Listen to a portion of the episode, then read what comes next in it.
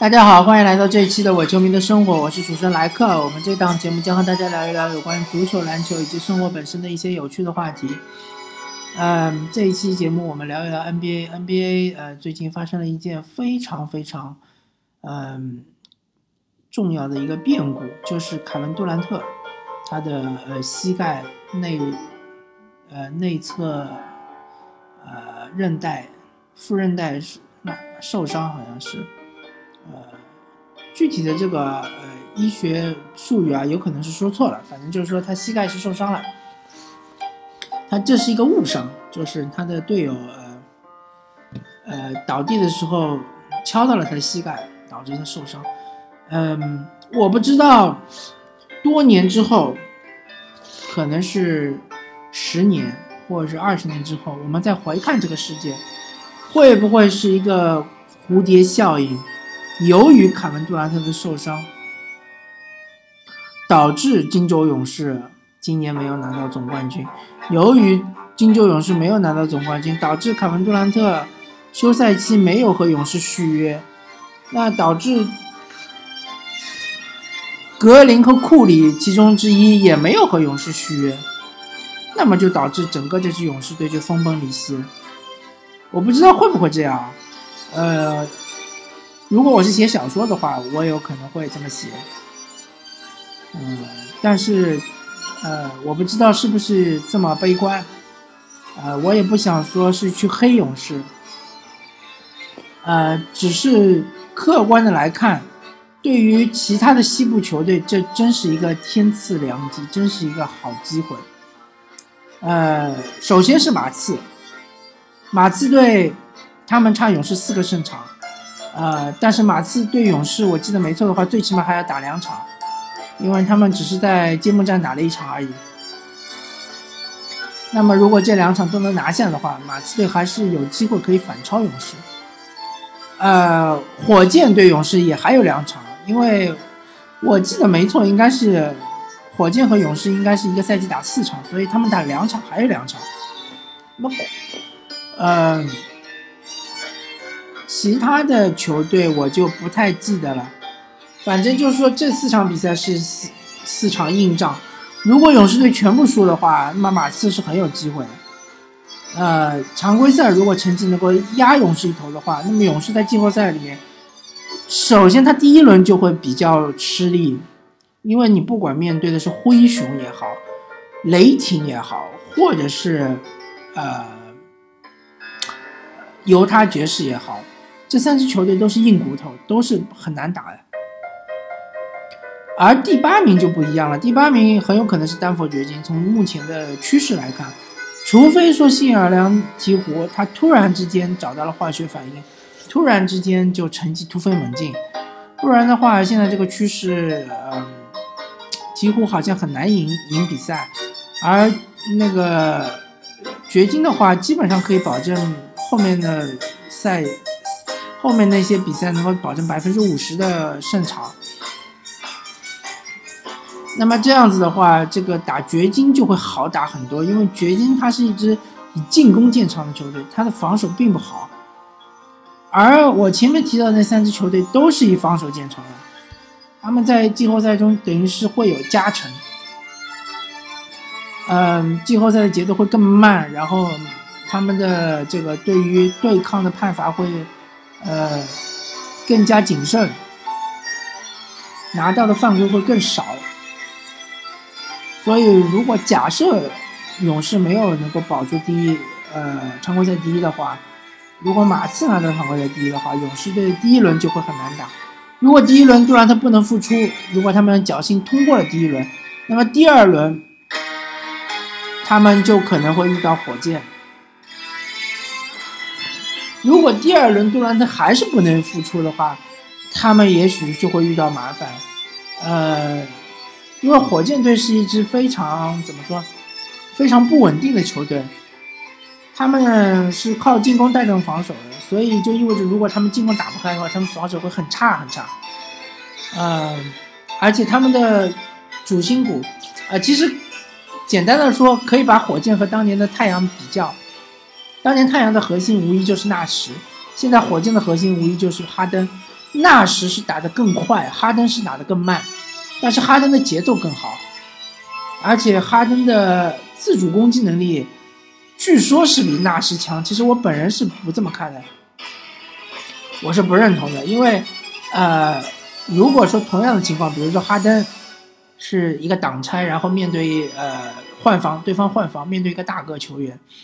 他不管你是投三分也好，或者是。突破上篮也好，你这个把握性绝对是没有纳什。当时也是同样的挡拆和小斯挡拆，面对比如说邓肯啊、诺维斯基啊，或者是类似的这样的呃大前锋啊，或者是中锋球员，他的把握性要大得多，他的这个呃变向，呃，然后是后仰跳投，命中率很高很高。不管是三分也好，是两分也好，两分他还有个绝招，就是说他会突底线，突到底线另外一侧再后仰跳投，这一招他也是很准的。所以说从个人攻击的稳定性来说，哈登是没有纳什强。所以如果同样的，比如说同样的都是三分球都打开的情况下，那么可能这支火箭是不比那支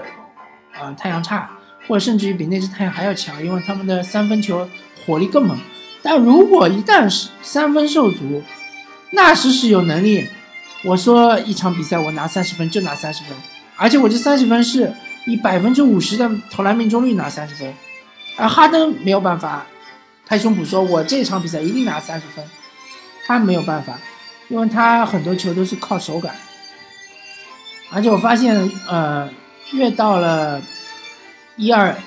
一二月份，他的这个突破的坚决性就越越来越下降了，他就越来越少的使用突破。那也有可能是说他真的打累了，因为毕竟他这个场均也三十六七分钟嘛。那么，呃，从火箭的角度来说，这也是个绝佳的机会。如果说真的不幸严重，杜兰特是不能在第二轮复出，火箭是以最好的机会能够击败勇士。当然说。从实力角度来说，还是火箭稍弱，是四六开，但是火箭是很有机会的，因为如果勇士没有杜兰特的话，他等于是就去年的阵容，他少了博古特，呃，哈里森巴恩斯，呃，埃泽利，呃，然后是斯贝茨，还有就是巴博萨，他少了五个轮换球员，而他仅仅是加了呃。韦斯特、大卫·韦斯特和那个呃马特·巴恩斯，呃，还加了一个呃帕楚里亚，仅仅是加了这三个人，这三个人和那五个轮换队员，其实，呃呃，总体来说，实力的折损是很大很大的，他的主力会打得很累，嗯。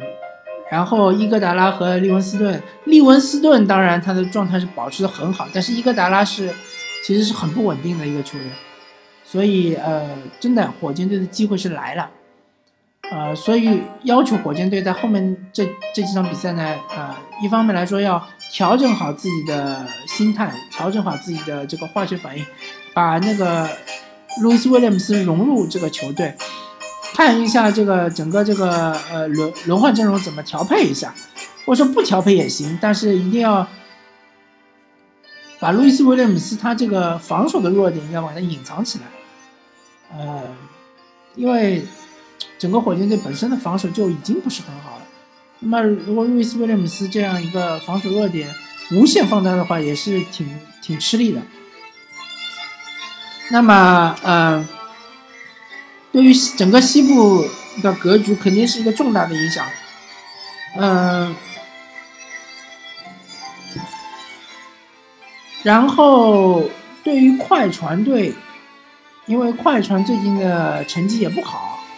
也有可能快船会落到第五、第六、第七，也有可能不是没有这个可能性。那么万一快船队落到第七去面对勇士的话，也是一个机会。因为快船队毕竟他呃兵多将广嘛，他的主力还是非常的强劲。虽然他的替补稍弱，但是像斯佩兹这样的球员面对救主，说不定会爆发会开挂，啊，这也是说不清楚的。而且随着这个小里弗斯的成长，其实换人队的板凳已经是呃，慢慢慢慢的说处于一个中游的水平，处于呃整个联盟的中游水平。但是如果说你要说西部八强的话，啊，当然还是稍弱一点。那么呃，如果说杜兰特能够及早复出的话，当然就是说影响会少一点。呃，但是我们知道，像他这种伤势。呃，前四周是要静养，就是说完全不能动。然后后面，呃，如果说，比如说，乐观来看，他可能是进，呃，常规赛最后一轮，或者是最后两轮复出，啊，不是复出，就是说，最后最后一两个星期康复。康复的话，他还需要就是重新恢复体能，对吧？重新还要他因为一个月没怎么运运动了嘛，他还要。呃，控制他的脂肪含量，他还要重新的寻找投篮手感，所以他应该是没有这么快复出。嗯，然后呃，我要说另外一个话题，就是说呃，西强东弱的话题。呃，目前看还是西部联盟肯定要比东部联盟强。因为西部联盟有七强，或者说七剑下天山，这个七剑，金州勇士，呃，圣安东尼奥马刺，然后休斯顿火箭，然后犹他爵士，然后洛杉矶快船，然后孟菲斯灰熊，然后还有就是俄俄克拉荷马雷霆，这七支强队，呃，如果面对勒布朗詹姆斯率领的骑士。嗯，不敢说全部都，呃，不敢说一定都是五五开吧，但至少都是四六开。骑士没有说对任何一支队是能够稳拿下的，对吧？这是肯定的。而西东部来说的话，也有几支强队，就是克利夫兰骑士，呃，那个波士顿凯尔特人，然后是华盛顿奇才。然后再加上，如果若瑞能够及时复出的，呃，多伦多猛龙，在我眼里，东部就这四支球队是强队，后面那些球队其实都是打酱油的，特别是在季后赛里面，基本上都是一轮游，什么呃，印第安纳步行者啊，呃，或者说是呃，还有呃，底特律活塞啊。还有，嗯，亚特兰大老鹰啊，或者说，如果甚至于，比如说热火队能够挤进八强，嗯，反正后面那几支球队都是打酱油的，这是肯定的。那么，嗯，今年对于勒布朗来说，好消息就是说我季后赛还是相对来说第一轮是会比较轻松，但是坏消息就是从第二轮开始就真的是硬碰硬了。因为去年第二轮我们记得很清楚，他是好像还是打老鹰啊，很轻松的四比零就很扫了。但是今年，不管你碰到的是多伦多猛龙，或者是华盛顿奇才，或者甚至于是呃波士顿凯尔特人，都不那么轻松，都不是都是硬硬骨头，都是很难啃的。然后这块硬骨头啃完之后，如果说出现伤病也是有可能的，因为毕竟都是呃非常强悍的绞肉机式的防守。如果没有出现伤病，那么就是谢天谢地，那么进入东部决赛，那么还是遇到这后面三支球队中的任何一支，还是很难打。嗯，所以今年肯定是会更辛苦。然后从明年开始，其实逐渐逐渐的东部其实是处于一种上升趋势，而西部是处于一种下降下降趋势。呃，何言何出此言呢？就是说，首先从马刺队来说，马刺是越来越老了，这是无法辩驳的一个事实。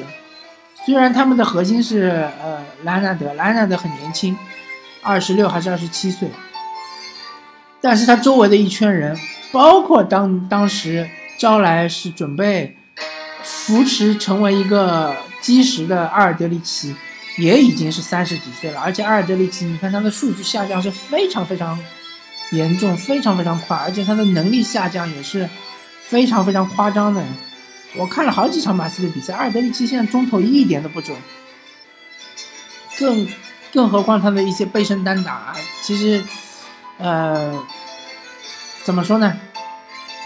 阿尔德里奇已经功能化了，已经成为一个功能球员。那么包括他的保罗加索尔啊，包括他他的一些，呃，帕克啊、吉诺比利啊，都是年纪很大了。包括丹尼格林，全部都是超过三十岁的，包括米尔斯。全部都是超过三十岁。如果这些人一旦状态下滑的很大的情况下，那你如果不用他们的话，那你用的余下来就是戴德蒙啊，或者是西蒙斯啊，或者是安德森啊。那这样的球员就你要在整个联盟中还是屹立于呃西部强队的行列，就是不太可能了。如果你拉那个单核带队的话，嗯。我觉得最多最多只能处于一个季后赛争夺的球队的行列里面，而且波波维奇已经七十岁了，真的不知道波波维奇能够再执教多少年，可能也就是一年两年吧。因为七十岁，老实说，呃，他的体、他的精力、他的体能还怎么能不能够承受这么呃强度这么高的 NBA 的这样一个教练的席位，真的是。嗯，很怀疑，而且我们也不希望他倒在自己的工作岗位上吧，对吧？所以还是健康最重要。呃，火箭队相对来说还好一点，呃，不过内内和安德森是年龄偏大，嗯，其他的球员相对来说年龄结构还比较合理。金州勇士如果能留下杜兰特。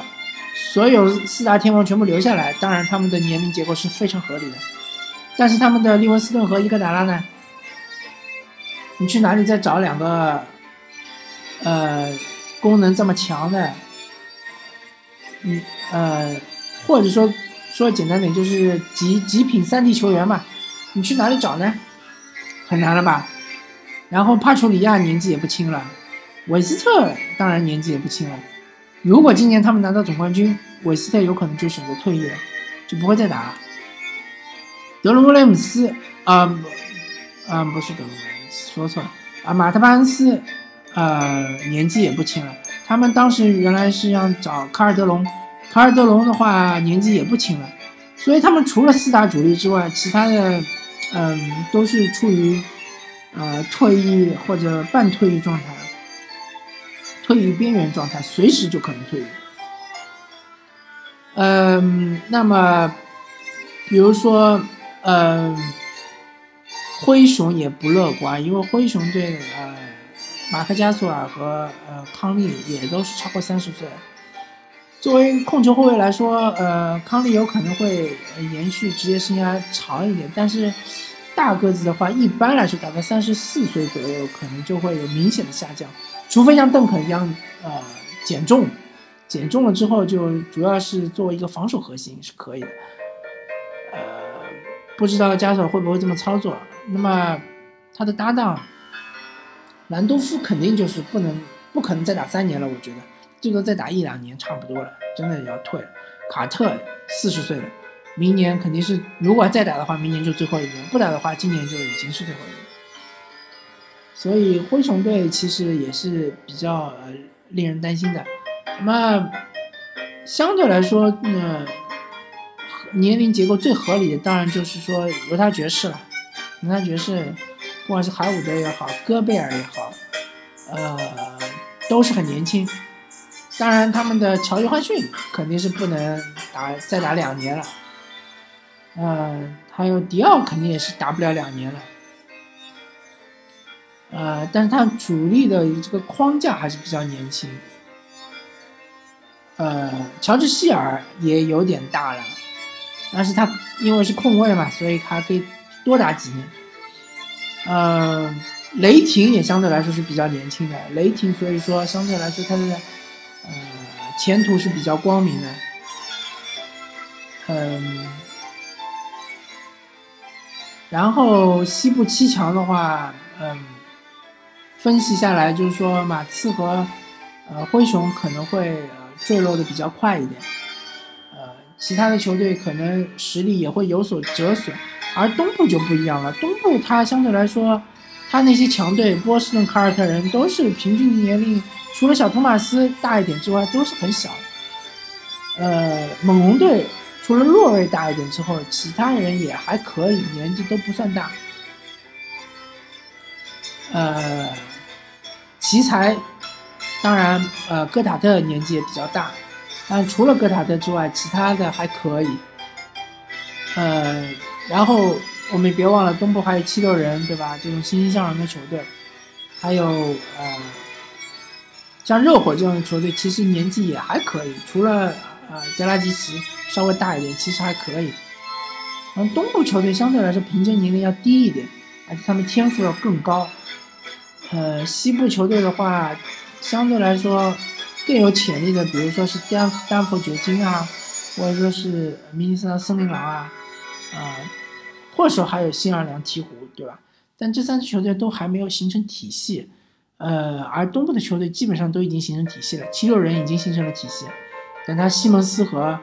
恩比德回来之后，那可能就一飞冲天了吧？我觉得，嗯。所以说，我觉得两三年之后，东部的格局会，呃，更加强大，而西部的格局可能就会相对削弱一点，啊，这就是我的观点，呃，所以我认为勒布朗詹姆斯，呃，如果还是在东部的话，他的季后赛会一年比一年难打，而且我也不认为勒布朗詹姆斯能保持现在这个高水平、高水准的状态，能够再保持两三年，我觉得保持个一两一年。差不多，明年再保持一下，后年肯定会有一个，呃，明显的下降，这是肯定的，因为，呃，人是不能够击败年龄的嘛，对吧？勒布朗也打了这么多年了，呃，零一黄金一代嘛，也打到现在也十六年了，呃，而且他基本上没受过什么大伤，也许某一天突然受伤大伤了呢，对吧？说不清楚，好吧。呃，我们这一期就聊到这里，感谢大家收听这期《我球迷生活》，我是主持人莱克，我们下期再见，拜拜。